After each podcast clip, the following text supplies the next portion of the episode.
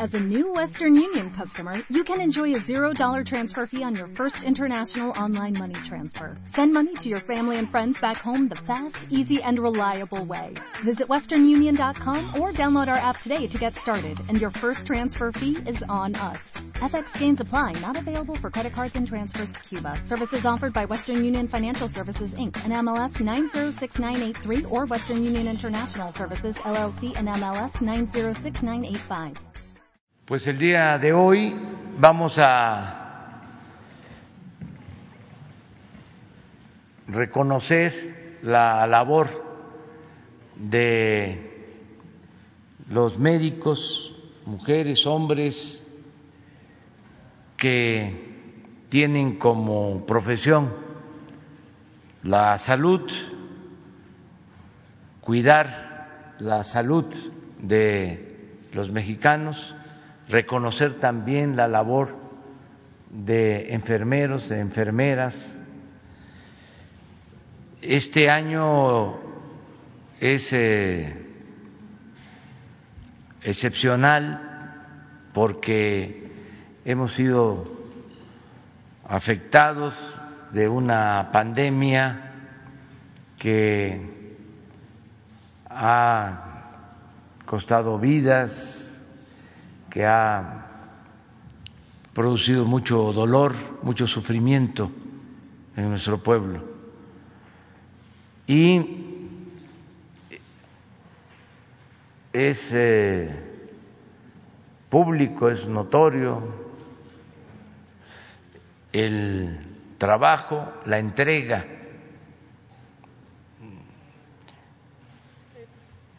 la manifestación de humanismo de los trabajadores de la salud en nuestro país.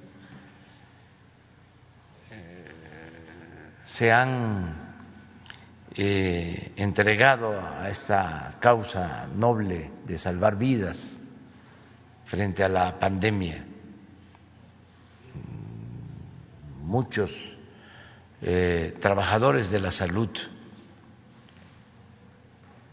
todavía están ahí, ahora sí que en el frente, en hospitales, trabajando a pesar de la fatiga de mucho tiempo, salvando vidas. A ellos les dedicamos esta ceremonia de, del día de el médico, ya se firmó un decreto para establecerlo legalmente este día, 23 de octubre, como el día del el médico Día de las médicas, de los médicos, enfermeros, enfermeras. Eh, ya se hacía esta ceremonia de entrega de reconocimientos a especialistas, a médicos, a trabajadores de la salud, pero no había eh, un decreto específico, de modo que ya es eh, legal, es formal y lo más importante es este reconocimiento del pueblo de México. No es solo un reconocimiento del gobierno, yo creo que todos los mexicanos estamos muy agradecidos, muy satisfechos con la labor que han hecho los médicos, el sector de la salud, los trabajadores de salud de México. Eh, ustedes eh, saben que no teníamos un sector salud fuerte y nos faltaban instalaciones y nos faltaban equipos no teníamos ventiladores, y no teníamos especialistas para enfrentar esta pandemia. Y eh, se hizo un esfuerzo especial, se destinaron muchos recursos, se reconvirtieron hospitales, se contrataron más de 50 mil trabajadores de la salud. Y algo que fue muy importante, se llevó a cabo un proceso de formación, de capacitación de miles de médicos generales para atender la pandemia. Y con todo esto se garantizó que ningún infectado, ningún enfermo de COVID se quedara sin ser atendidos, sin tener una cama, sin tener eh, un médico una enfermera. Y eh, llevar a cabo toda esta acción, el levantar así esta infraestructura, el sumar esfuerzos, porque nos eh, ayudó desde luego y coordinó todo el trabajo la Secretaría de Salud, pero eh,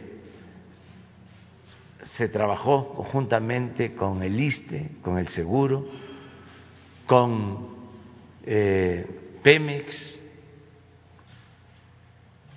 fue muy importante la contribución de los médicos de la Secretaría de la Defensa, los médicos, las enfermeras, enfermeros de la Secretaría de Marina y también se sumaron los esfuerzos de los hospitales privados. Se hizo un convenio con los hospitales privados. Por eso hay disponibilidad de camas y se ha atendido a la gente. Y quiero también destacar que habiendo este proceso de cambio que se está dando en el país, de transformación, porque nosotros llegamos para que se erradicara la corrupción y esto no deja de tener resistencias y hay reacciones y hay protestas y son legítimas porque así es la democracia. Las dictaduras pues nadie protesta o protestan con los dientes apretados.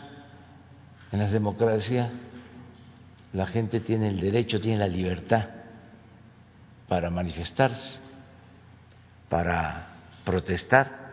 Bueno, en medio de este proceso de transformación, que es profundo, es pacífico, pero igual de profundo que como fue la independencia, la reforma y la revolución, medio de este eh, ambiente que podría ser de polarización, que podría ser de mayor enfrentamiento y hasta violento, afortunadamente no ha sido así, pues en medio de esta atmósfera cargada por eh, los cambios que se están llevando a cabo y las reacciones que se producen, se nos presenta la pandemia y los médicos y todos los trabajadores del sector salud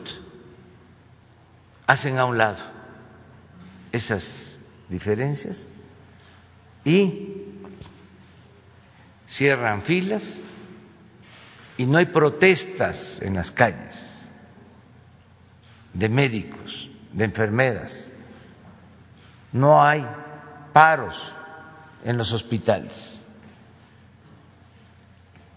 Todos juntos atendiendo el problema principal de salud que tenemos en la actualidad. Por eso, mi reconocimiento amplio, fraterno, a todos los médicos y en especial a quienes han estado ahí salvando vidas, enfrentando la pandemia. Por eso nos da mucho gusto, mucho gusto que nos acompañen y que se entreguen estos reconocimientos a ustedes que son eh, profesionales comprometidos, que son justos reconocimientos a su labor. Yo quería introducir este eh, acto de esta manera, pero hay un programa que vamos a este, llevar a cabo. Al final, si se quieren quedar, es voluntario, ya eh, abríamos lo que es eh, la conferencia de prensa eh, con las preguntas y las respuestas de compañeras y compañeros periodistas. Entonces, de acuerdo al programa, es el doctor José Ignacio Santos Preciado.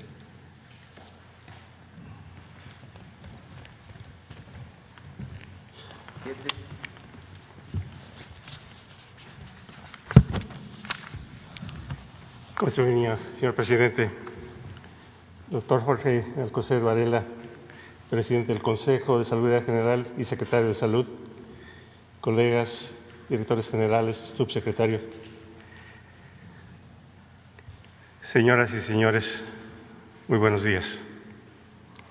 Desde 1937, cada 23 de octubre, conmemoramos el Día del Médico y de las Médicas una profesión con alto compromiso social y una de las que cuenta con mayor reconocimiento entre la población de nuestro país.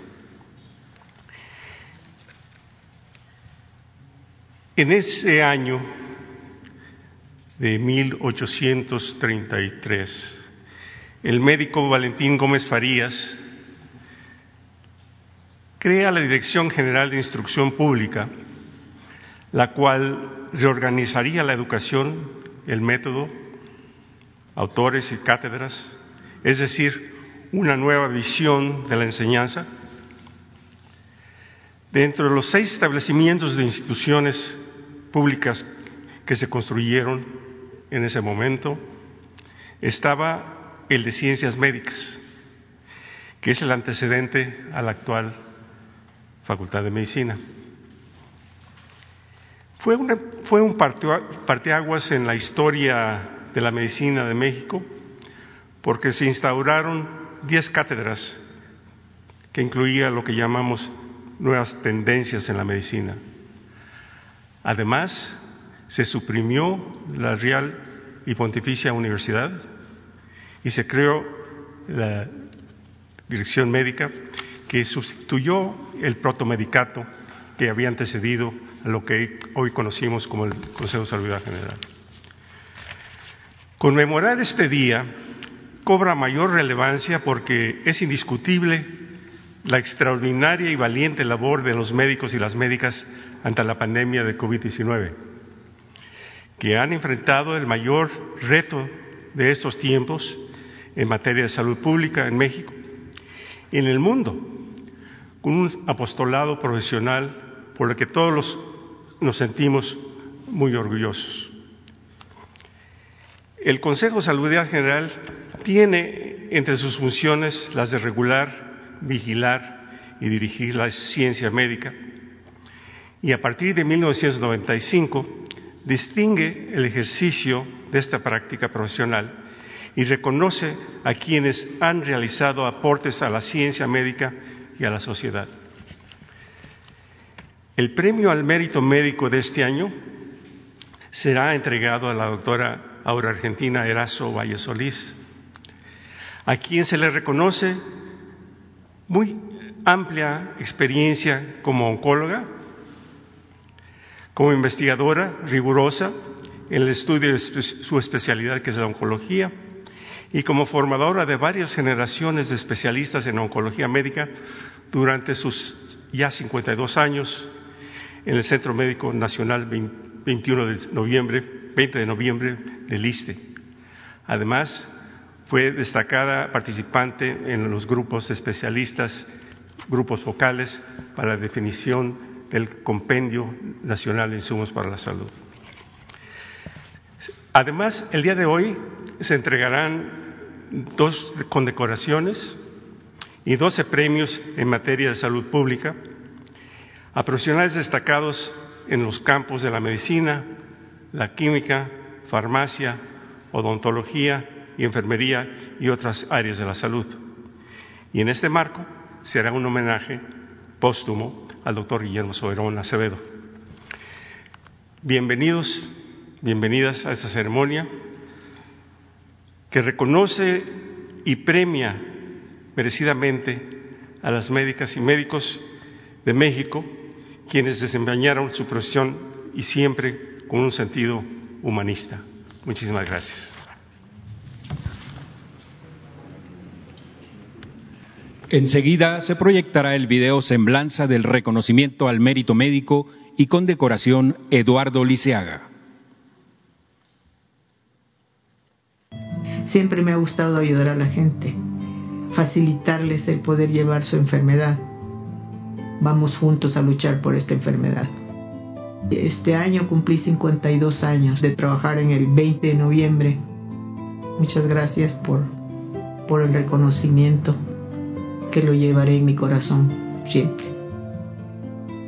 Tengo obligaciones y responsabilidades como enfermero naval que soy por el compromiso por el sentido humano y por las responsabilidades que representa el quehacer del profesional de la enfermería.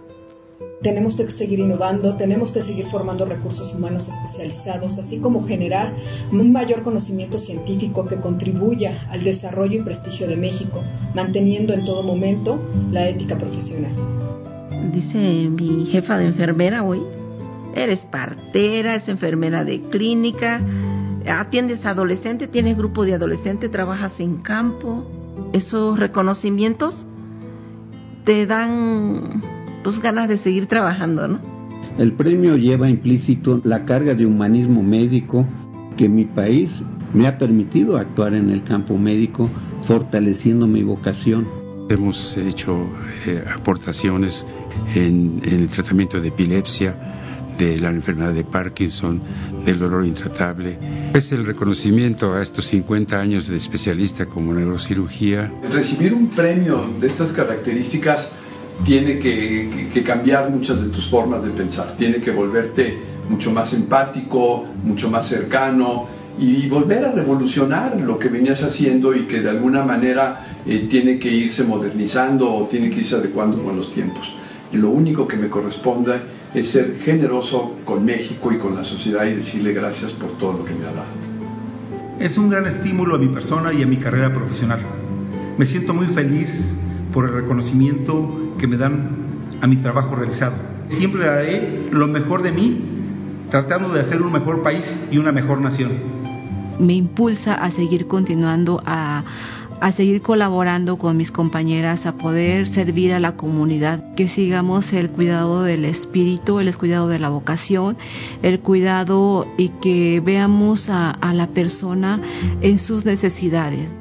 Recibo la medalla Doctor Miguel Otero a la investigación clínica con enorme orgullo, pero con la mayúscula responsabilidad de representar a una disciplina científica fascinante como es la salud pública.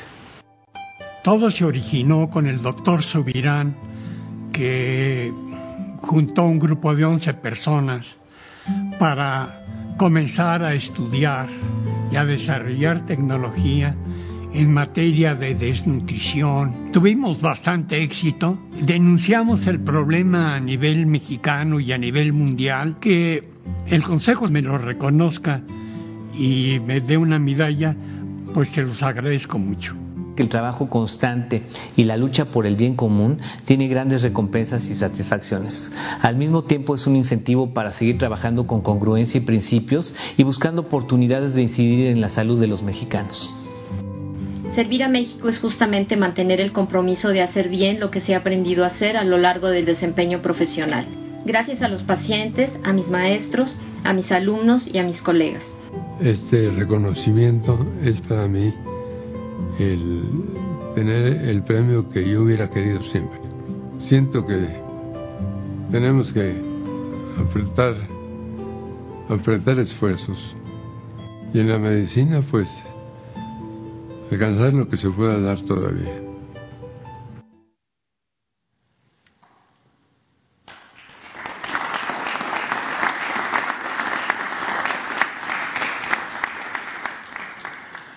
En estos momentos, el presidente constitucional de los Estados Unidos mexicanos, licenciado Andrés Manuel López Obrador, y el secretario de Salud procederán a la entrega de reconocimientos a los galardonados. Recibe el reconocimiento al mérito médico la doctora Aura Erazo Valle Solís.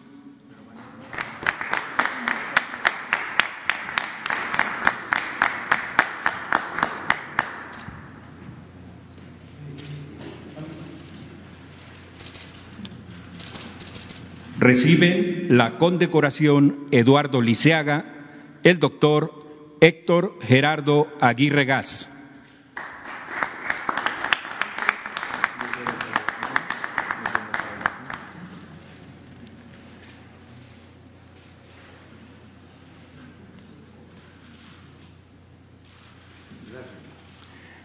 El doctor Adolfo Chávez Villasana.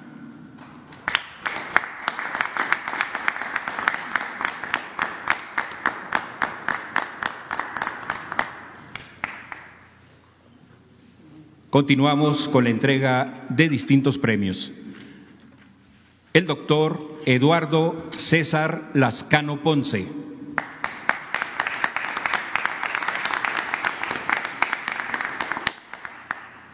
El doctor Simón Barquera Cervera.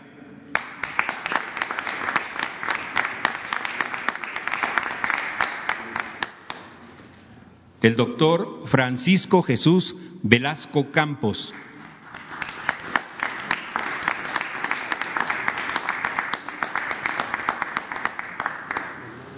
La doctora Marta Patricia Ontiveros Uribe.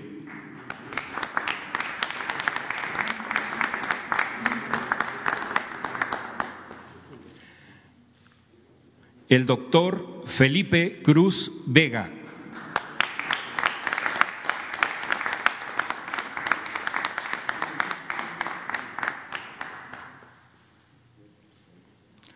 La doctora Verónica Pérez de la Cruz.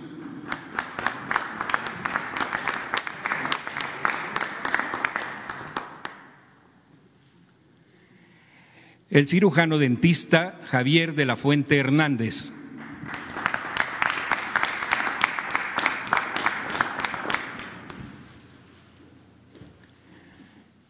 El doctor Pedro García Ríos.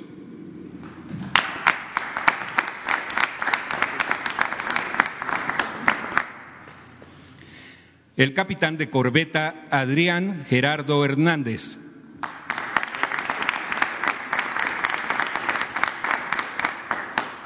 La maestra Justina Sánchez de la Rosa.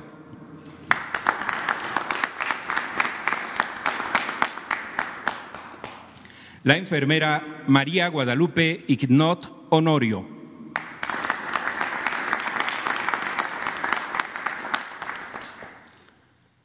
Muchas gracias. A continuación, hace uso de la palabra el director general del Instituto Mexicano del Seguro Social, maestro Zoé Robledo Aburto. Con su permiso, señor presidente, muy buenos días a, todas y a todos.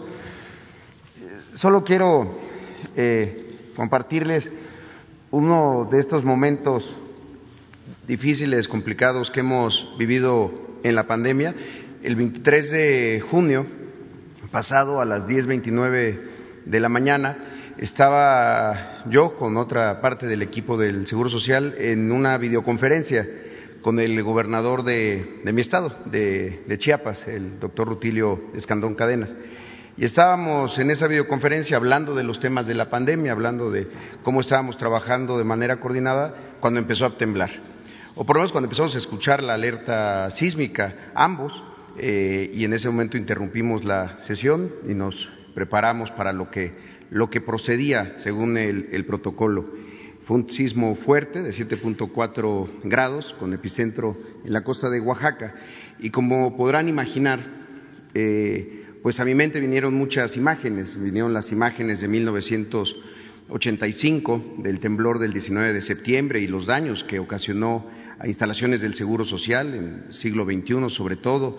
Vinieron imágenes también del 2017, en fin, todo lo que uno puede imaginar y además en el contexto de la pandemia.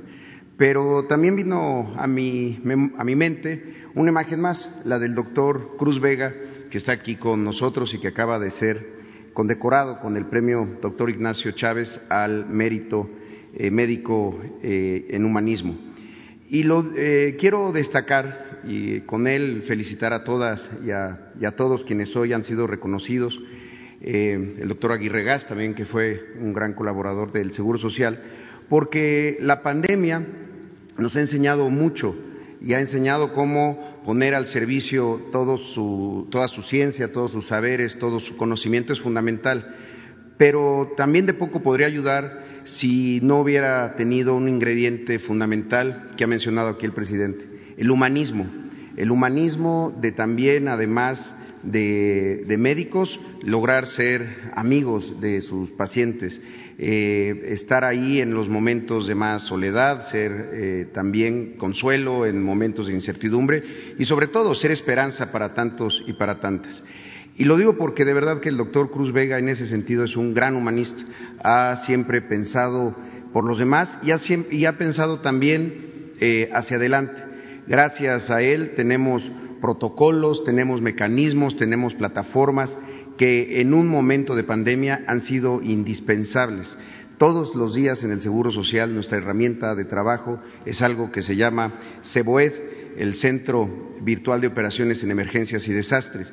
Se utiliza justo cuando hay eh, alguna situación de un fenómeno meteorológico, un desastre natural, pero hoy, durante todo este año, ha sido nuestra herramienta eh, más importante, es con la que nutrimos también lo que nos corresponde a los sistemas de salud. Y él la creó, eh, él la, inventó, él la diseñó y no solamente eso, sino que también la ha implementado.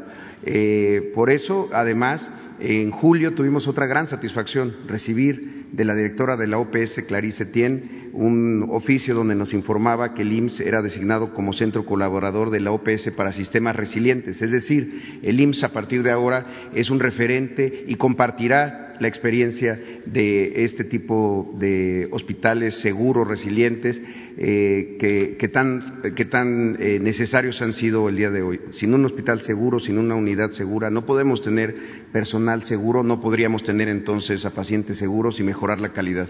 Y muchas de esas cosas se hacen a partir de la visión, eh, la generosidad y por preocuparse por los demás, como lo ha hecho el doctor Cruz, Cruz Vega, y en él se encarna pues esta, esta idea del médico, sí, sabio, pero el médico sobre todo ser humano que siente el dolor ajeno, que también puede reflejarse en, en, la esperanza que puede significar para tantas y tantas personas en la pandemia, pero también después, después de ella. Entonces, a todas y a todos, muchas, muchas felicidades.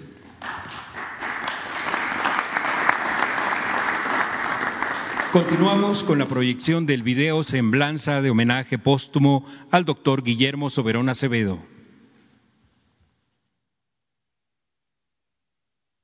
El doctor Guillermo Soberón Acevedo impulsó la consolidación de un derecho esencial, el derecho a la salud. Aseguró el respeto de la libertad de cátedra, a la investigación y a la autonomía de la máxima casa de estudios, entre decenas de aportaciones más. Uno de los temas fundamentales de su gestión fue la reforma del artículo cuarto constitucional para incorporar el derecho a la protección de la salud. Guillermo Soberón, nació el 29 de diciembre de 1925 en Iguala, Guerrero. Se tituló como médico cirujano por la entonces Escuela Nacional de Medicina. Un impulsor decidido de la ciencia, pero también de la cultura. El proyecto inicial del Centro Cultural Universitario es obra de Guillermo Soberón y ahí está todo ese legado, ese patrimonio cultural.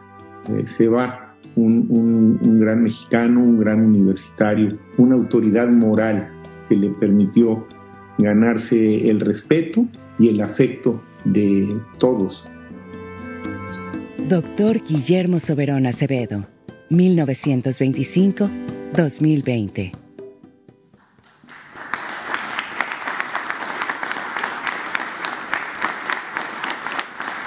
Enseguida hace uso de la palabra el secretario de Salud, doctor Jorge Alcocer Varela.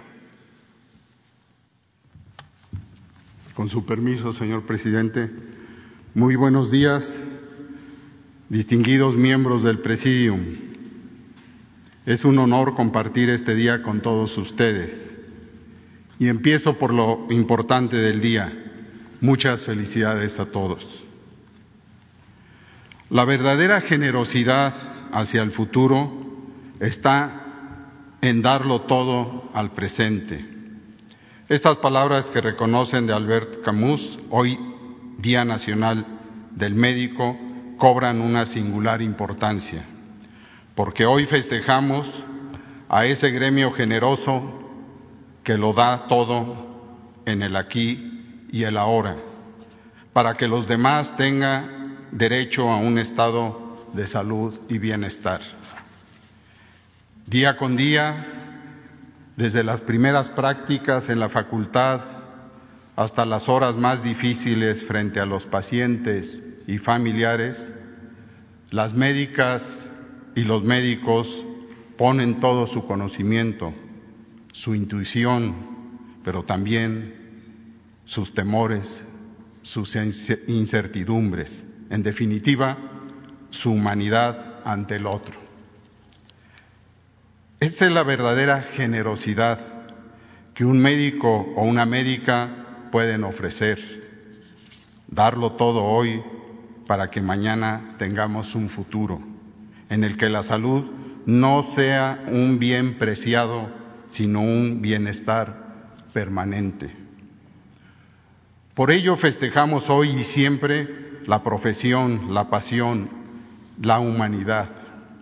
Como secretario de salud, como médico y como compañero, quiero ennoblecer la celebración que hoy nos reúne con el reconocimiento a todas las médicas y médicos, a las enfermeras, a los trabajadores de la salud por su destacada labor frente a la pandemia, que hoy afecta a nuestro país y al mundo entero.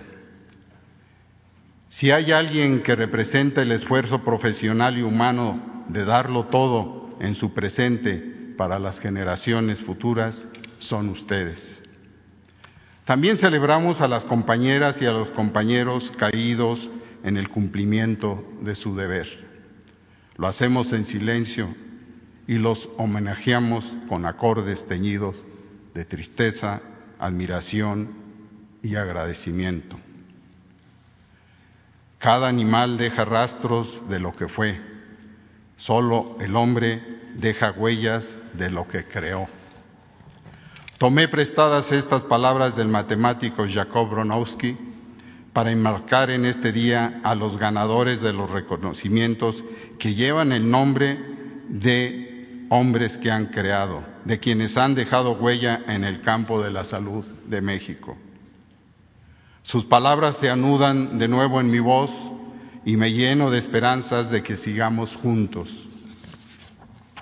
Estimados colegas, hoy, desde nuestro día, me congratulo con nuestra digna labor dedicada a emerger desde la enfermedad, a traducir los dolores y a intentar cohesionar sanaciones para el otro.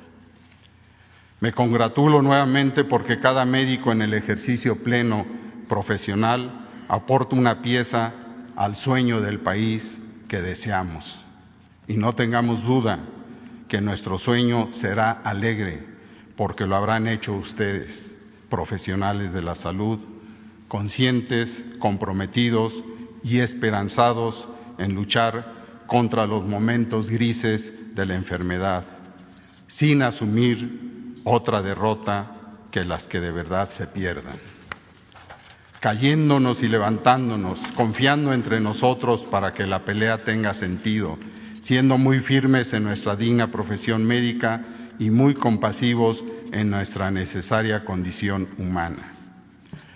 Hoy en nuestro día tenemos que tener claros los principios y partir de las discusiones de la defensa de nuestros valores, hacer de nuestra patria el lugar donde nos cuidamos. Esa es la única tarea. Es el objetivo de la cuarta transformación de la vida pública del país. Recordar siempre que nuestros pacientes ordinarios, entre comillas, hay cualidades extraordinarias. Hoy en nuestro día construyamos el Día del Médico desde la fraternidad. Volvamos a estudiar, a estar cerca de las personas en la realidad del terreno y habitar constantemente la humildad como fórmula sensata de la vida. Esta celebración, además de ser un público reconocimiento a nuestra profesión, es la oportunidad de entregar el reconocimiento al mérito, al mérito médico y dicha presea se otorga al médico que se haya distinguido por su reconocida vocación de servicio y entrega en favor de la medicina. Este año el jurado decidió otorgar el reconocimiento a grandes colegas por su contribución de toda una vida a la ciencia médica. Muchas felicidades. Aquí nos reconocemos como médicos y de una forma especial también como seres humanos. Mis más sinceras felicitaciones, mi sincero apoyo. Es un honor compartir este día con todos ustedes. Muchas gracias.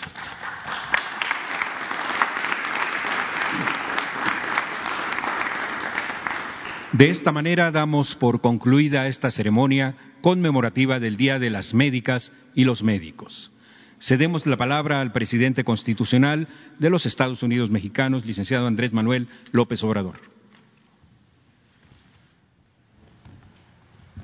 Pues eh, felicidades a todos los médicos, médicas, enfermeras, enfermeros que el día de hoy eh, reciben estos reconocimientos y eh, un abrazo fraterno y un gran reconocimiento a todos los trabajadores de la salud de nuestro país. Como dije en la introducción, están actuando como humanistas, son heroínas, son héroes que están entregando todo y hasta la vida por los demás, por el prójimo. Esto es algo excepcional. Por eso, muchas gracias y les invitamos, como dijimos al principio, que se queden también, este, si no lo consideran y tienen este, que ir con familiares o con amigos, pues a estar con ellos, lo pueden hacer. Nosotros todas las mañanas tenemos este diálogo circular con los representantes de los medios de información para que en el país se conozca, se sepa lo que sucede en eh, toda la República. Vamos a comenzar con nuestra ronda de preguntas y de respuestas. Adelante. ¿Qué tal, presidente Carlos Calzada de de Radio Educación. Eh, la primera pregunta es, los diputados aprobaron este asunto de de la consulta ciudadana, pero bueno, el presupuesto continúa evaluado en más de dos mil millones de pesos para realizar este, este ejercicio. Me gustaría conocer su opinión acerca de este, pues, este gasto en torno a la, a la consulta que se tiene, que incluso ya los diputados estarían aprobados. Sí, falta este eh, hablar con los eh, directivos del Instituto Electoral en su momento para que todos ayudemos y que incluso participen los ciudadanos de manera voluntaria y se pueda reducir sustancialmente ese costo que estima el INE. Yo pienso que podría hacerse eh, con la colaboración de todos y eh, esto significaría no gastar esos recursos.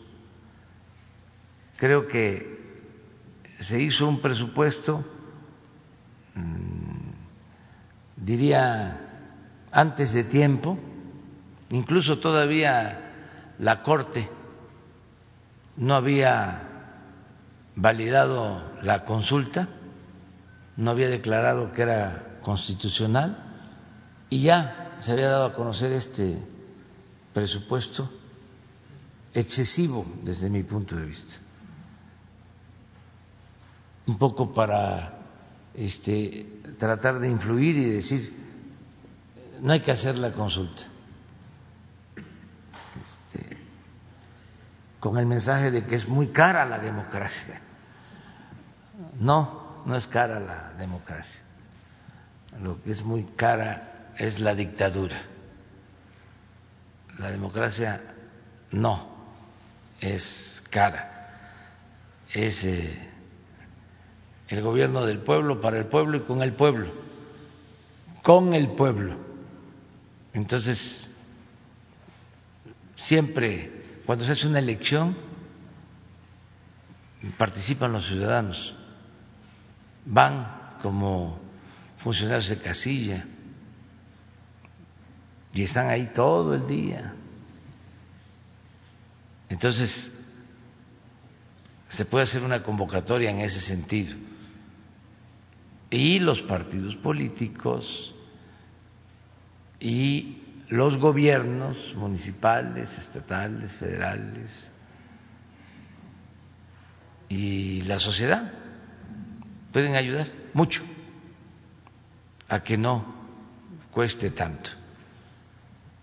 Lo importante es que se tome en cuenta al pueblo, que se consulte al pueblo. Hay que mandar obedeciendo hay que dar ese paso hacia la democracia participativa, no quedarnos solo con la democracia representativa, no es cada tres, cada seis años hay una elección, votamos y ya. A quienes elegimos que hagan lo que eh, consideren a veces hasta eh, tomando decisiones contrarias al pueblo. La democracia participativa es estar preguntando, consultando a los ciudadanos. En la democracia el pueblo manda. Está en el artículo 39 de la Constitución. El poder dimana del pueblo y se instituye para su beneficio. Y el pueblo tiene en todo momento el derecho de cambiar la forma de su gobierno. Esa es la democracia. Entonces vamos a esperar en su momento para eh, ponernos de acuerdo con los directivos del INE y que no cueste tanto este ejercicio democrático. Bien, eh, el secretario de Hacienda había señalado que los bancos no estaban prestando lo que se necesitaba, ¿no? Y ayer precisamente la Asociación de Bancos contestó que no es que no estén prestando, sino que no hay confianza de, para, hacer estos préstamos. Me, me gustaría conocer su opinión. ¿Realmente hay una crisis de confianza a raíz de esta pandemia y las consecuencias en la economía? Bueno, eh, es un hecho de que estamos enfrentando dos crisis, la sanitaria y la económica, en todo el mundo. En el caso de nuestro país vamos avanzando, enfrentando la crisis de la pandemia y vamos también avanzando, enfrentando la crisis económica que se precipitó por la pandemia. No fue que la pandemia originó la crisis económica, ya se padecía de una crisis en el modelo neoliberal mundial. Ya el modelo económico neoliberal estaba en franca decadencia. Con la pandemia, pues se precipita el derrumbe del modelo económico neoliberal. Entonces, eh, nosotros estamos eh, enfrentando esta crisis económica y hemos eh, logrado una recuperación lenta, pero hacia la normalidad económica que significa en términos cuantitativos regresar a la situación en que estábamos antes de la pandemia. Y vamos avanzando. Eh, ayer, por ejemplo, eh, bajó eh, el dólar con relación a nuestra moneda, se apreció el peso eh, a menos de 21 pesos, un poco menos, por dólar, cuando estuvimos a más de 25 pesos por dólar. En lo que llevamos del gobierno, si tomamos en cuenta el dato de ayer, solo se ha depreciado el peso en casi dos años, tres por ciento, a pesar de la pandemia. Otro dato que es muy importante es la recuperación de empleos. Tuvimos que cerrar la economía, las actividades productivas por la pandemia, se cayó la economía nacional y se perdieron empleos. Solo los trabajadores inscritos en el Seguro Social estaban en 20 millones 500 mil trabajadores. Eh, se cayó eh, esa cantidad de empleos en un millón. O sea, quedamos en 19 millones 500 mil. Solo en abril perdimos 550 mil empleos formales por la pandemia.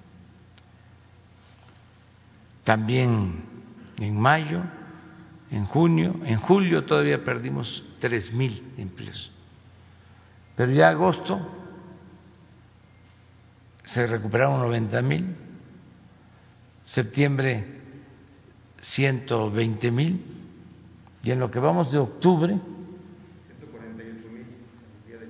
al día de ayer 148 mil. Si seguimos así, en el primer trimestre del año próximo ya estamos con los 20 millones 500 mil de antes de la pandemia. O sea, hay eh, una recuperación en lo económico. Y nos ha ayudado mucho pues el haber decidido apoyar abajo con créditos que nunca la banca comercial había entregado en cantidad eh, y en condiciones favorables para las pequeñas empresas. Ya llevamos más de dos millones de créditos entregados a pequeñas empresas del sector formal y del sector informal. Eh, si incluimos créditos personales y créditos de vivienda, vamos a llegar a tres millones de créditos. Entonces, esto es abajo, no es la banca comercial, es eh, un mecanismo que se estableció para apoyar a pequeñas empresas que no despidieron a sus trabajadores con la pandemia y se les dio este apoyo con una tasa de interés baja, a pagar a tres años, 800 pesos mensuales, un crédito de 25 mil pesos, y se entregó también este crédito a muchas pequeñas empresas del sector informal. Eh, también hay una recuperación de todo lo que es el sector de las maquilas, eh, la industria de exportación ya está reactivada ahora tenemos problemas porque hay que equilibrar la salud con la economía. Eh, tenemos em, una situación especial en Chihuahua que se está dando en la frontera precisamente y que tenemos que estar ahí pendientes para cuidar la salud de los trabajadores. Eh, pero sí hay ya eh, una recuperación nos apoyó mucho el Tratado de Libre Comercio. Desde luego, la principal fuente de ingresos que hemos tenido en estos tiempos difíciles han sido las remesas, lo que envían nuestros paisanos a sus familiares. Hay un incremento en las remesas con relación al año pasado del 10%.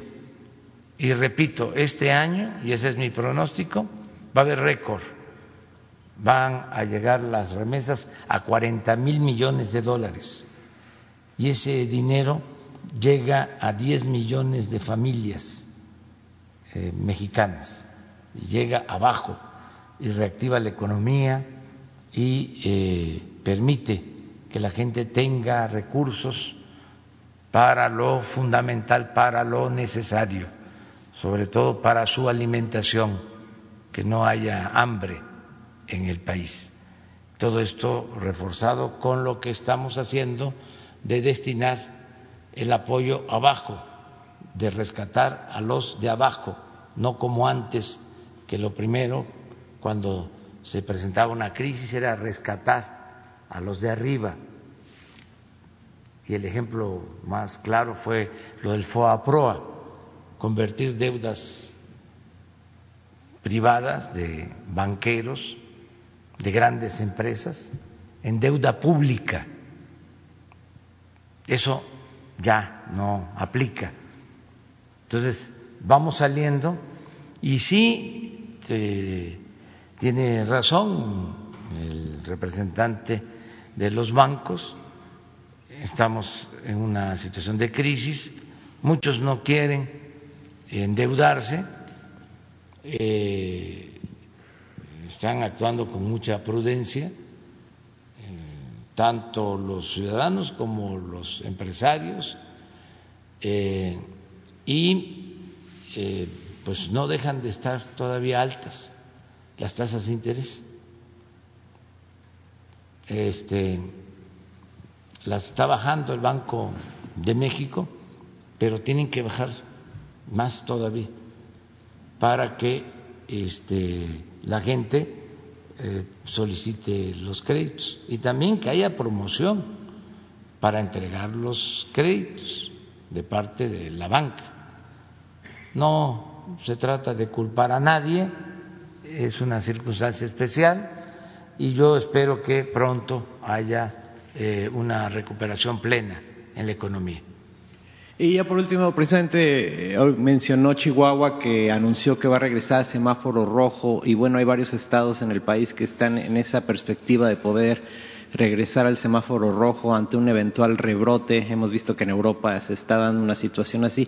¿Cuál sería el mensaje a la ciudadanía, presidente, para evitar eh, que se diera este rebrote que tendría, como usted dice, no se podría cerrar la economía nuevamente por los efectos, además de que cómo afectaría a la planta de los médicos, ¿no? Porque ellos han sido los que han llevado eh, pues todo el esfuerzo del combate a esta, a esta pandemia. ¿Cuál sería el mensaje ante este posible rebrote que pudiera darse en las próximas semanas o meses aquí en nuestro país? Gracias.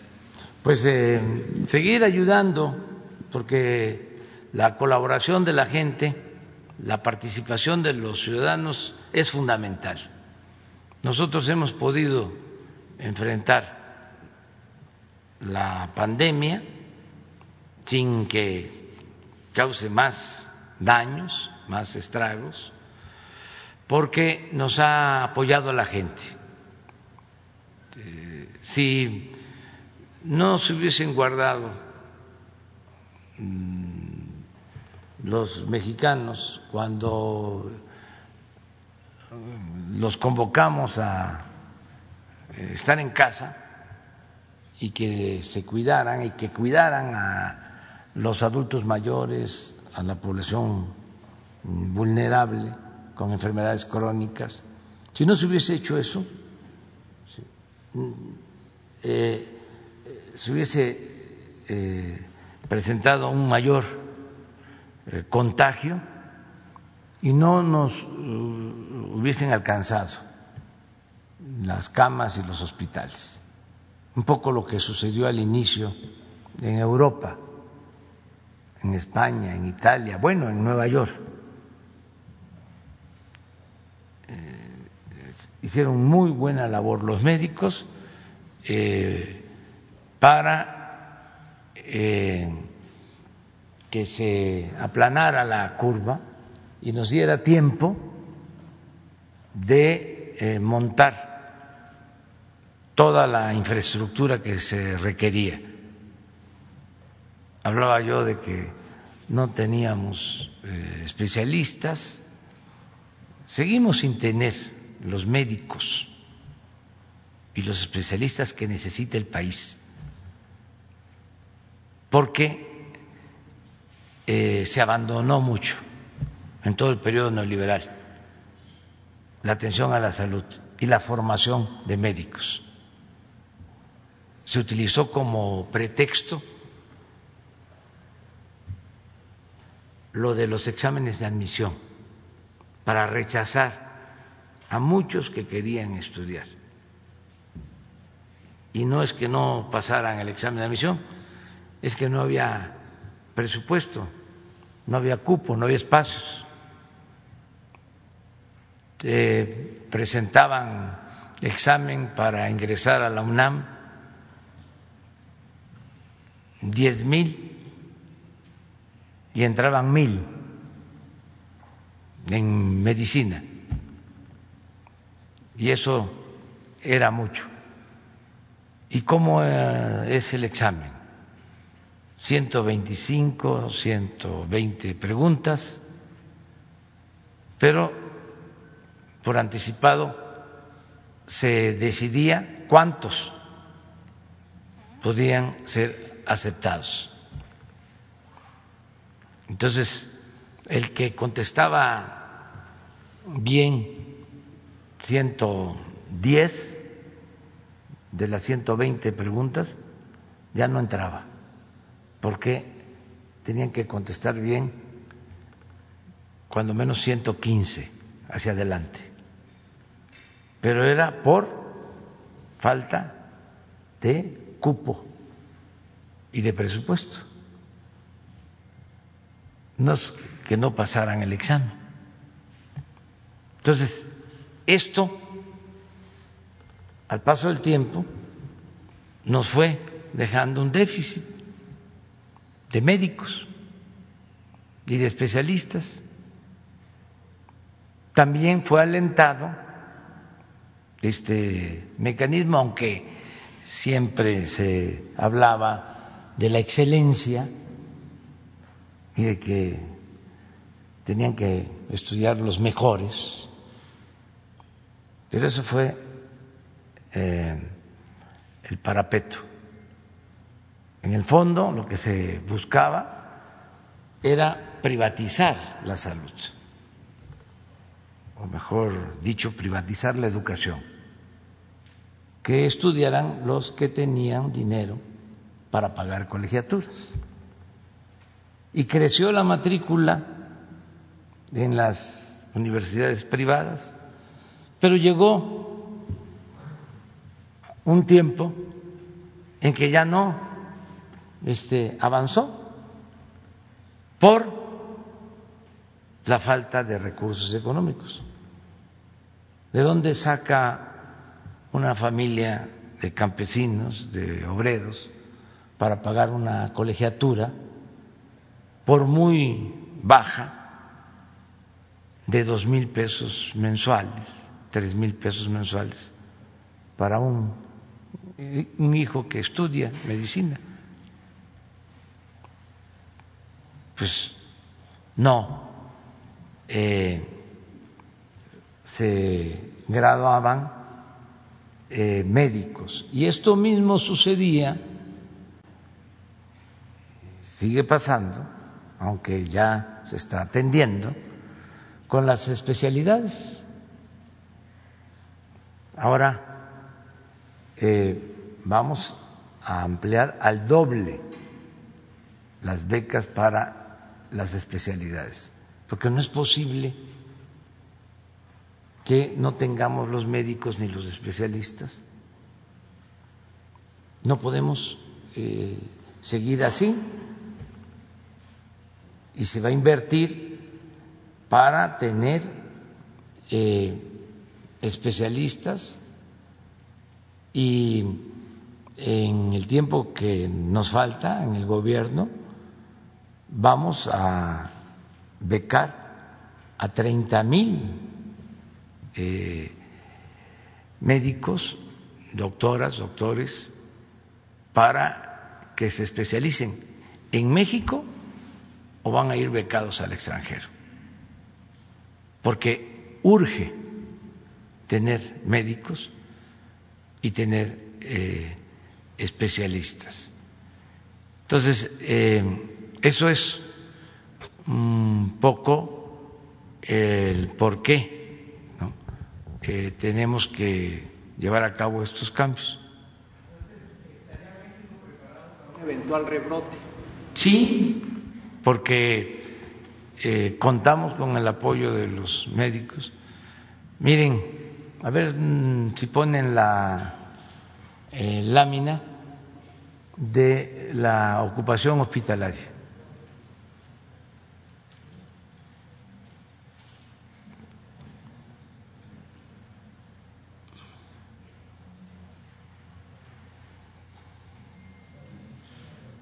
Y estamos este, pendientes de lo de Chihuahua.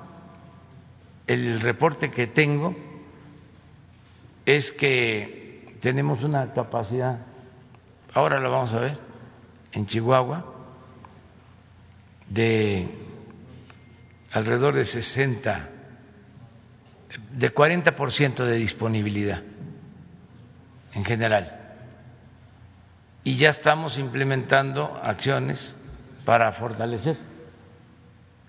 Sí, pero la, la, las barras, que es lo más complicado de, entender. Bueno, ahí está.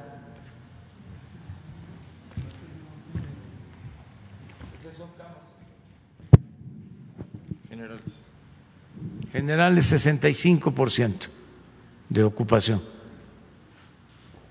Tenemos todavía. Y para terapia 60. Esta, esta. Esta es la general. Estas son camas de hospitalización general. Tenemos 31% de ocupación.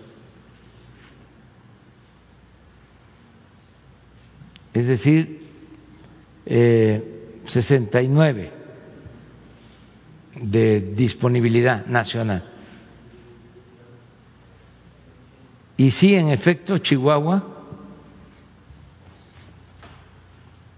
61 con ventilador. Lo tenemos. Y el director de el seguro y el doctor Alcocer y el doctor Hugo López Gatel ya están trabajando y el director del INSABI para ir a Chihuahua este, y estar pendientes, reforzar eh, en el caso de Chihuahua. Eh, también eh, estamos buscando fortalecer toda la atención, no confiarnos en ningún caso. Desde que empezó la pandemia, en la reunión de seguridad de 6 a 7 de la mañana participan el doctor Alcocer y el doctor Hugo López Gatel y todo el, el sector de salud.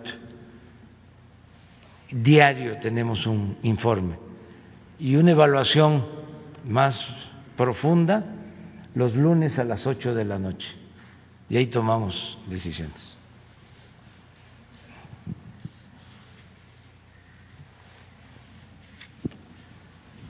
Buenos días, presidente Andrea Meras de Grupo Fórmula. Quisiera preguntarle, eh, retomando el tema que tocó sobre cuidar la economía y también la salud de los mexicanos, si ante esta amenaza de rebrote va a cambiar la estrategia del Gobierno de México para atender la pandemia de COVID-19. Hace unos instantes decía que eh, las autoridades sanitarias van a ir a Chihuahua y hay una disponibilidad del 40%. Si, eh, y por eso también esta pregunta si sube a más eh, del 60% la ocupación hospitalaria, se va a implementar desde ese momento una estrategia distinta para que pare, digamos, el rebrote en cada entidad? Esa sería mi primera Nos pregunta. está funcionando la estrategia en general. Este, lo que tenemos que hacer es seguir eh, convocando a todos a cuidarnos sin medidas autoritarias, porque esa es otra característica de lo que hemos hecho. No ha habido toque de queda. Ayer hablé con el presidente de Alemania por teléfono y yo tenía el propósito solo de tratarle el que nos ayudaran para exponer el códice, Dresser, códice Maya, que es importantísimo porque eh, tiene información sobre el avance en las matemáticas, en la astronomía de los mayas desde el siglo XIII.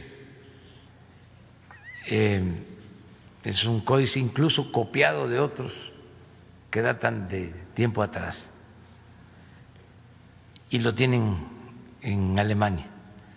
Entonces, para eso era la llamada, porque, como saben, el 21, el año próximo, conmemoramos eh, los 200 años de la consumación de la independencia de México, también 700 años de la fundación de México Tenochtitlan y 500 años de eh, la invasión y la toma de Tenochtitlán por los colonizadores. Todo esto es para el año próximo. Y queremos mostrar la grandeza de México, porque siempre los que colonizan, esto no es solo para el caso de México, sino en el mundo, para justificar sus atrocidades y el saqueo que llevan a cabo,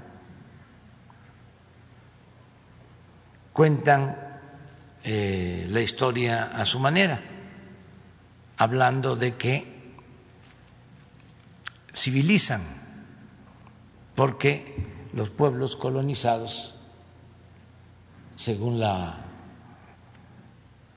versión de los colonizadores, son pueblos atrasados, bárbaros. Esa es la narrativa que se tiene incluso en países que colonizaron cuando explican eh, su comportamiento en África, su comportamiento en América, recurren eh, a eh, esa este, explicación, o eso es lo que argumentan, lo tienen hasta en sus libros de texto. Entonces a nosotros nos importa mucho no que los gobiernos, sino que los pueblos de otros países, pues conozcan la grandeza cultural de México. Entonces, por eso el 21 va a estar dedicado a mostrar toda la fortaleza cultural, todo lo que heredamos de las grandes civilizaciones que florecieron en nuestro país.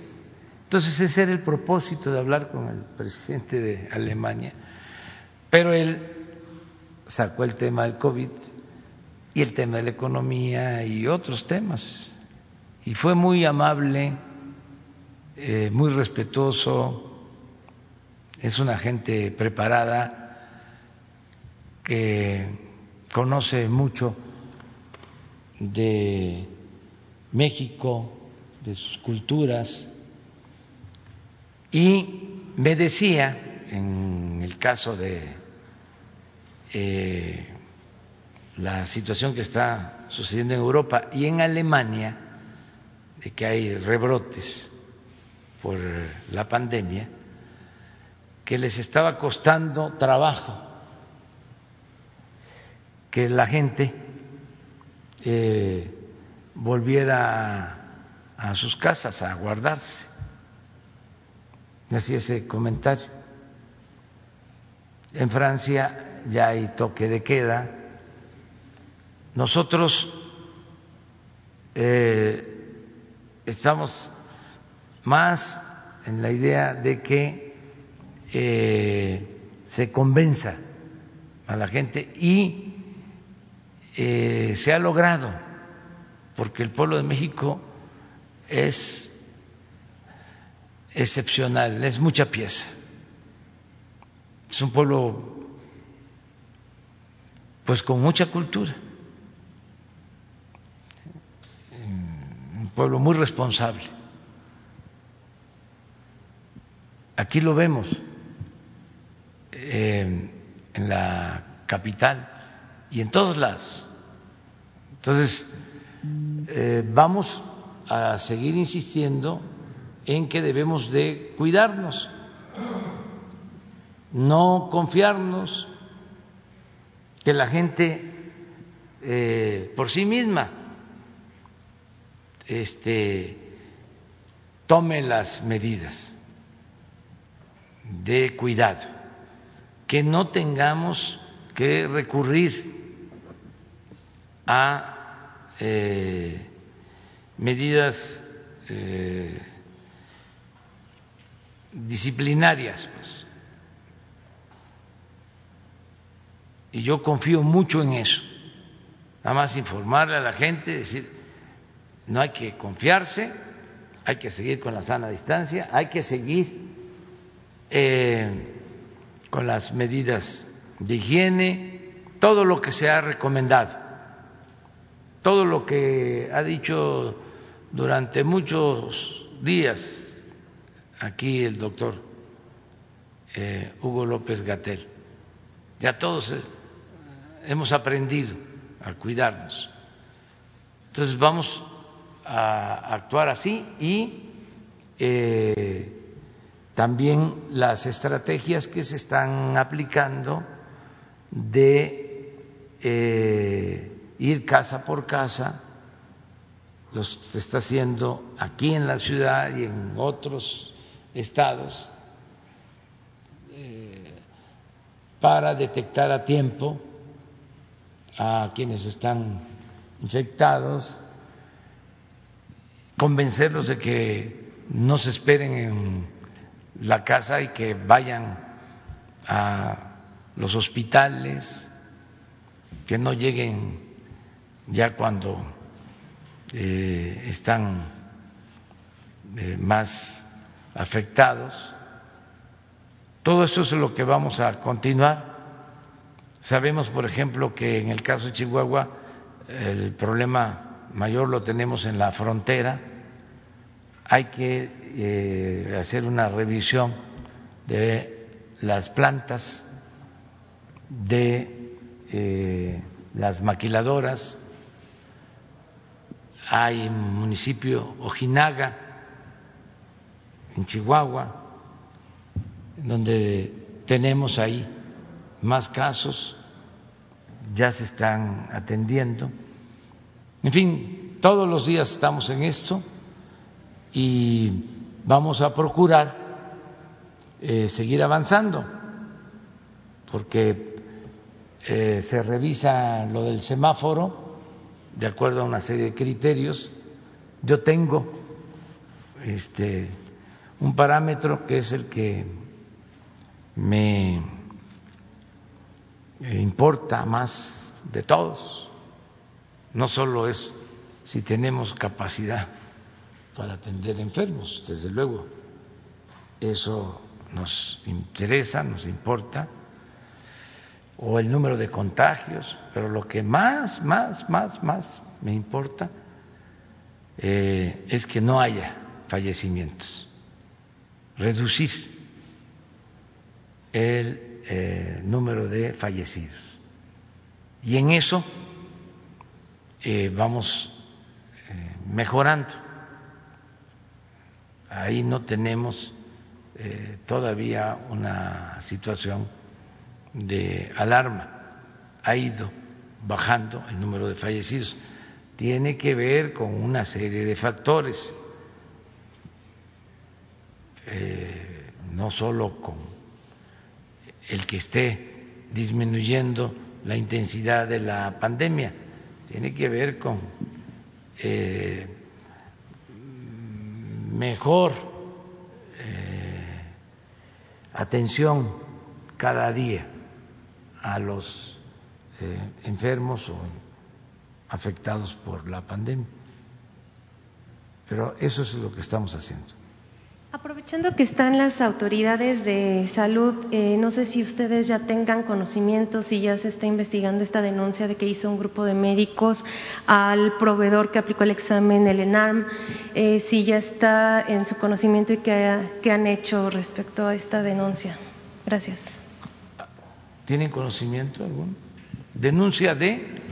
de irregularidades por parte del proveedor del examen nacional de aspirantes a residencias médicas, a pesar por el alto costo de la propuesta. No sé si tengan conocimiento.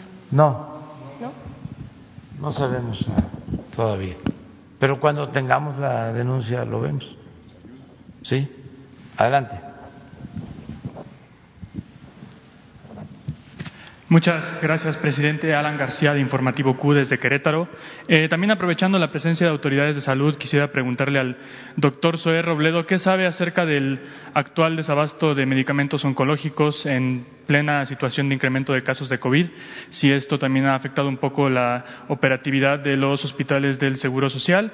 Y también preguntarle al doctor Hugo López Gatel en el caso eh, particular de Querétaro y con el contexto de lo que está ocurriendo actualmente en Chihuahua. Querétaro también hace un par de semanas eh, tuvo una situación ahí de análisis en la situación de sus cifras. Desde, por lo menos desde el gobierno municipal se habla, y bueno, también del Estado, se habla de que con una nueva estrategia que se está implementando de búsqueda de casos, de realizar más pruebas, es lógico que se encuentren más casos positivos. Entonces, por eso, en ese sentido, se habla de que están incrementando las cifras que reportan a la Federación. Me gustaría saber usted eh, cómo ha visto el incremento de la diferencia de casos en estas últimas semanas y si también es posible que sea uno de los estados próximos a regresar al semáforo rojo. Bueno, pues los dos.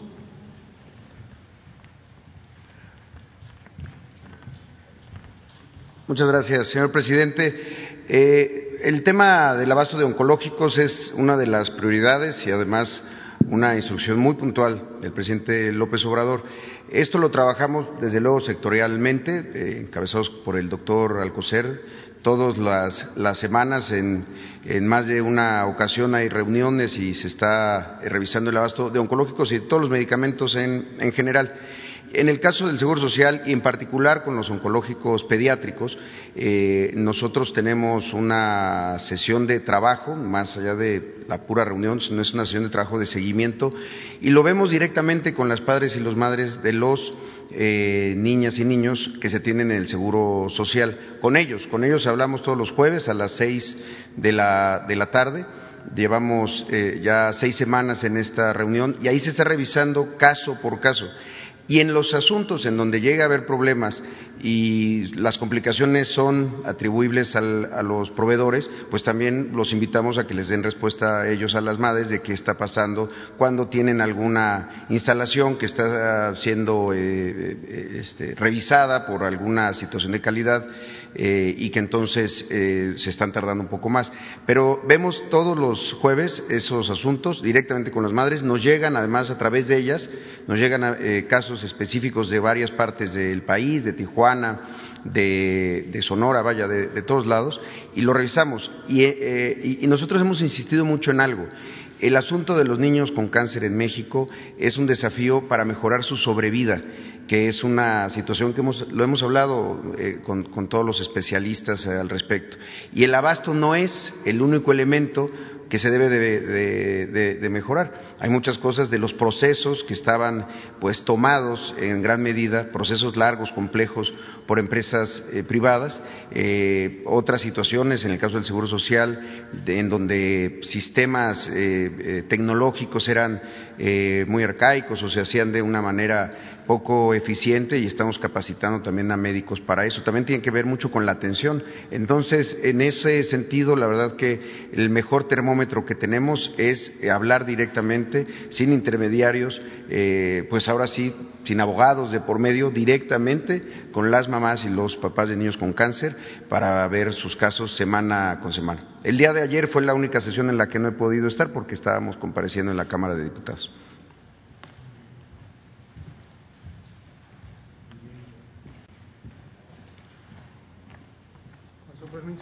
Con su permiso, presidente. Muy buenos días, muy buenos días. Felicidades a las médicas y médicos, enfermeras, enfermeros galardonados. Qué orgullo tenerlos en México. Quisiera comentar brevemente sobre lo que dice de Querétaro, pero antes abordar lo que comentaba la compañera sobre cambios de estrategia, aclarando lo siguiente. En el lenguaje convencional, a veces en el lenguaje periodístico, se usa libremente la palabra estrategia para referirse a cualquier esfuerzo sistemático empeñado en alcanzar un objetivo. Pero no se distingue algo que es sumamente importante de distinguir en el lenguaje técnico, en muchos campos, incluido el campo militar, pero definitivamente en el campo de la salud pública. La estrategia es una intervención de larga duración, es decir, son esfuerzos sistemáticos y estructurados, encaminados a lograr un impacto esperado con un horizonte de larga duración. A diferencia de la táctica, en donde el horizonte es más corto, el, tiempo necesario para lograr ciertos objetivos intermedios es más corto. Y aún distinguimos la operación, que son un periodo aún más corto de intervenciones más concretas, generalmente geográficamente localizadas. Es un tecnicismo, pero es muy importante distinguirlo, porque si no, en las noticias a veces se habla de cambio en la estrategia y se asume que hay un fallo de la previa. Si operáramos así, que no es el caso, estaríamos improvisando y estaríamos buscando que ante alguna adversidad en el camino hay que hacer todo de nuevo. Y no es el caso. La estrategia del Gobierno de México para responder a la pandemia de COVID-19 fue definida desde el inicio. Empezamos los esfuerzos, como lo hemos comentado, en los primeros días de enero, habiéndose conocido de 44 casos de neumonía en China en la última semana de diciembre de 2019.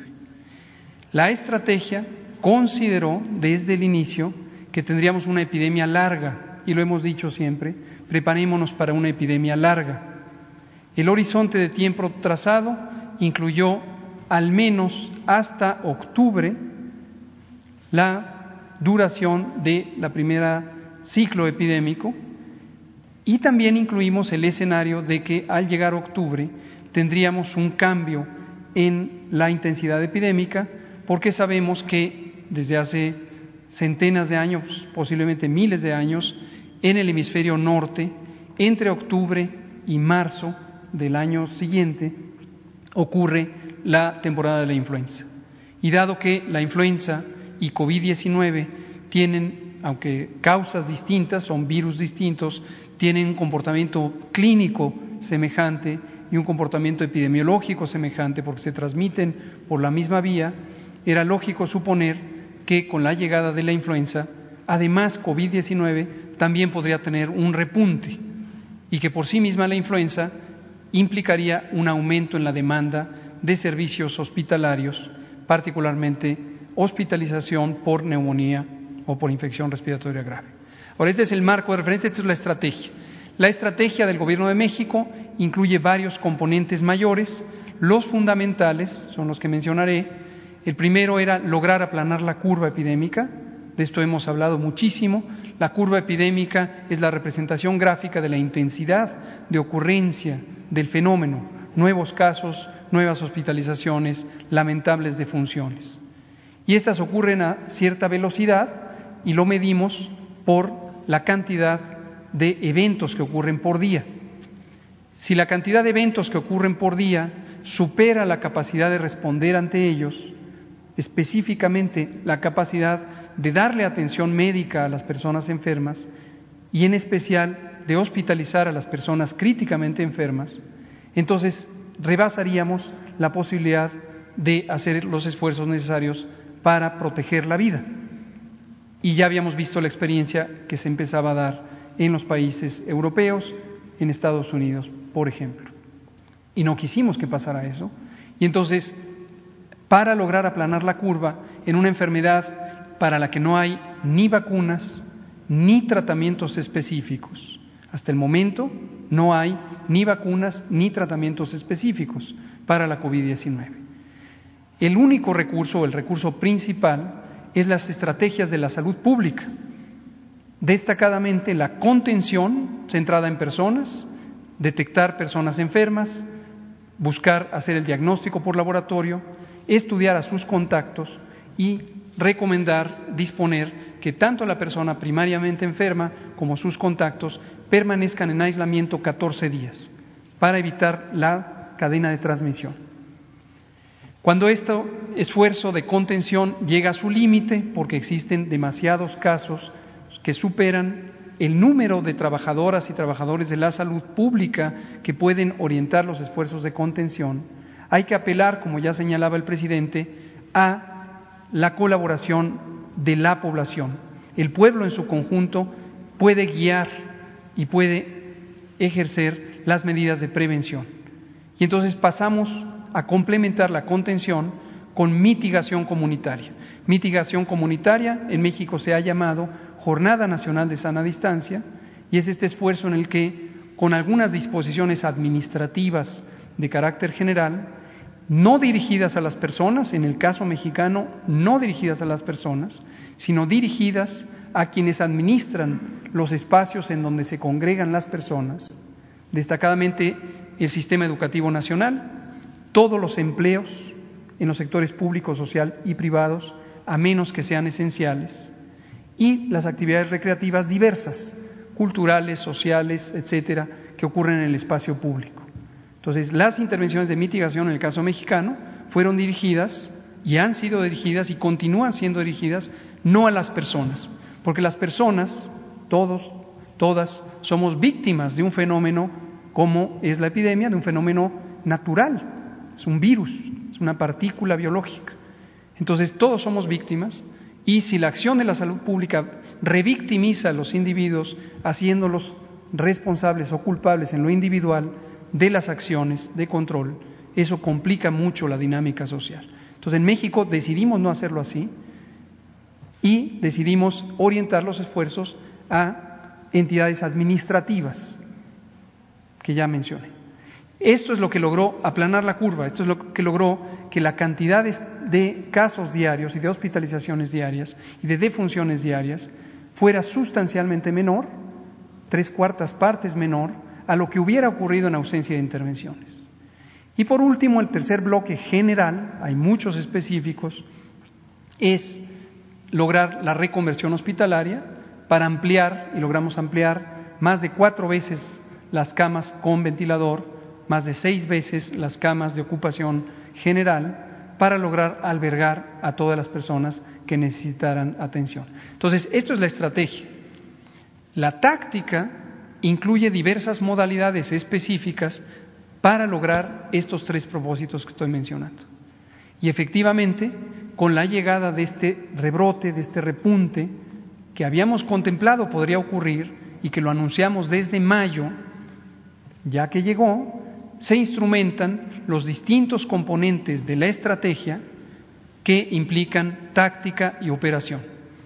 Y ahora hay que regresar a extremar los cuidados y también las actividades que estamos haciendo para la detección de casos con el propósito de interrumpir desde la comunidad las cadenas de transmisión. Y una cosa importantísima, que las personas acudan lo más pronto posible a los servicios de atención médica y con el trabajo comunitario que se viene haciendo ya desde hace varios meses, entonces lograr persuadir a las personas de que acudan prontamente a la atención médica. Esto puede hacer la gran diferencia entre un daño fatal y una enfermedad que, aunque grave, pudiera terminar en una recuperación satisfactoria. Sobre el caso específico de Querétaro, me gustaría si me pueden proyectar la lámina de Querétaro, las dos láminas de Querétaro, del informe que dimos hoy al presidente, informe que efectivamente damos todos los días y que también presentamos públicamente. Este es el perfil epidemiológico de Querétaro. En síntesis, lo que vemos en la gráfica en el lado superior izquierdo es la curva epidémica de casos registrados y casos estimados. Están juntos todos en la misma línea. La línea azul claro es la de casos, la línea azul oscuro es la de defunciones, que está amplificada con una escala eh, en la eh, gráfica de abajo. Lo que vemos es una tendencia continua de aumento. No es reciente. Esta empezó desde la semana 17, que tiene variaciones, a veces se acelera, a veces se desacelera, y siguió aumentando hasta la semana 34. De la semana 34 a la semana 37 Tuvimos tres semanas de descenso, descenso es reducción, es menos casos diarios, pero desde la semana 37 en adelante hemos tenido una aceleración en el número de casos diarios identificados y estimados que corresponde a un aumento en los contagios. Ciertamente podría ocurrir que la explicación de este nuevo segmento de aceleración pudiera ser resultado de una mayor búsqueda quien busca, encuentra. queremos encontrar, porque eso ayuda a detectar más tempranamente a las personas, interrumpir las cadenas de transmisión, persuadirles de que acudan a servicios médicos. ¿Cómo sabemos si es solamente porque buscamos más y encontramos más, o además hay un cambio en la velocidad de ocurrencia de los casos con lo que está en el panel del lado derecho arriba, que muestra el porcentaje de positividad de las personas que son detectadas por laboratorio. El porcentaje de positividad es de cada 100 personas que se les hace la prueba, cuántas resultan positivas al virus SARS-CoV-2. El promedio nacional es 41%, en este momento llegó a ser 50, 49%, eh, eh, perdón, 59% y lo mínimo que tuvo es 37%. Y vemos en la curva roja del lado derecho arriba que Querétaro tiene un porcentaje de positividad de 50%, superior al porcentaje nacional. Pero no solo eso, sino que a lo largo de las últimas semanas en las que Querétaro nos ha informado, amplió sus capacidades de detección en comunidad, no se ha reducido el porcentaje de positividad. Si tuviéramos más casos como consecuencia de una búsqueda intencionada, tendríamos una mayor posibilidad de encontrar personas que no son positivas al virus SARS-CoV-2 y entonces baja el porcentaje de positividad. Esto sí ocurrió en la Ciudad de México, cuando la Ciudad de México hace tres meses estableció su programa de detección, protección y resguardo. Y su porcentaje de positividad, que era cercano al 50%, bajó hasta 32%. En conclusión, es, loable el esfuerzo que hace el gobierno de Querétaro por detectar los casos tempranamente. No hay que perder de vista que detectar no es el propósito, sino todo lo que estoy mencionando y las evidencias no sugieren que la razón principal del incremento de casos sea una mayor detección. La conclusión es, parece estar teniendo la misma tendencia de incremento de casos que tienen otras entidades. Muchas gracias. Muchas gracias, subsecretario. Y últimamente, presidente, y brevemente cambiando un poquito el tema, eh, también en esta semana inició a ver, ya... pero yo no me quiero quedar así. A ver, pon la... Okay. La, la, la, gráfica. Sí, es. Miren, esto es lo que yo. Exacto. Este me importa mucho. Porque esto puede ir así. Porque se están haciendo más pruebas, porque este, hay contagios, porque se relajó ¿no? la disciplina. Desde luego, no queremos esto, ¿no? Porque si esto aumenta, se tiene que reflejar abajo. Pero lo más importante para mí y para todos, pues, desde luego, es esto. Los fallecimientos. Entonces, aún en este caso, tenemos esto. Y a ver, pongan la de la nacional en fallecimientos.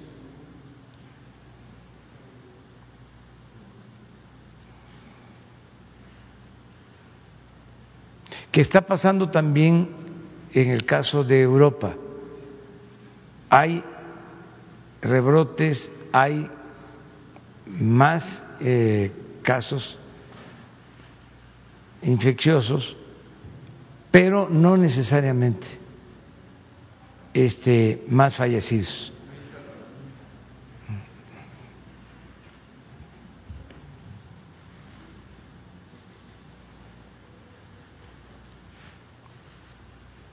Eso es lo que queremos, ¿no? Bueno, desearíamos que.